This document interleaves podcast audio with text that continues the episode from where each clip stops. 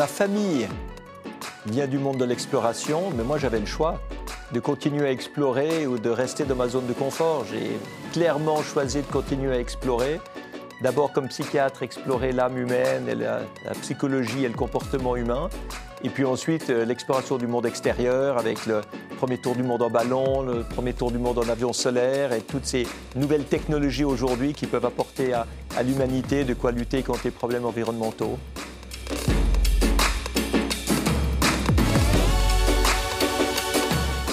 Solar Impulse est la preuve que les technologies propres et les énergies renouvelables peuvent faire des choses a priori impossibles. Exactement comme l'avion des frères Wright en 1903, quand on pensait que ça n'avait aucun avenir. Ben, Solar Impulse aujourd'hui, c'est le début d'un nouveau cycle, sans carburant uniquement renouvelable. Et vous verrez que d'ici moins de 10 ans, euh, il y aura des avions court courriers avec 50 passagers qui voleront à l'électrique.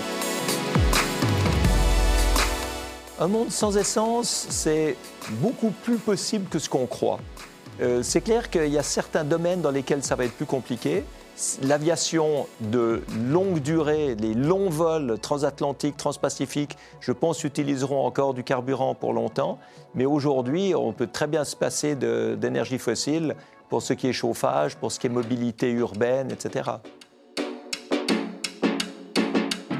Beaucoup d'écologistes veulent une décroissance qui va amener au chaos social et beaucoup d'industriels veulent une croissance illimitée, qui est d'ailleurs impossible parce qu'on ne peut pas être illimité dans la croissance et qui en plus mène au chaos environnemental. Donc moi, ce que je prône, c'est une croissance qualitative.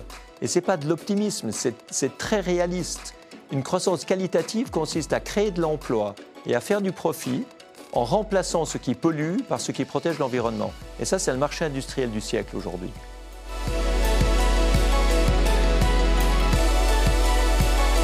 Les chefs d'État aujourd'hui promettent d'arriver à des buts environnementaux très ambitieux dans très longtemps, c'est-à-dire neutre sur le plan carbone en 2050, ce qui est beaucoup trop loin.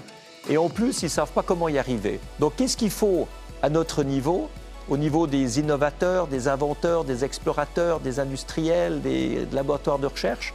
C'est montrer quelles sont les solutions qui existent aujourd'hui et qui peuvent être appliquées comme outils pour atteindre les buts environnementaux qui sont donnés par les chefs d'État.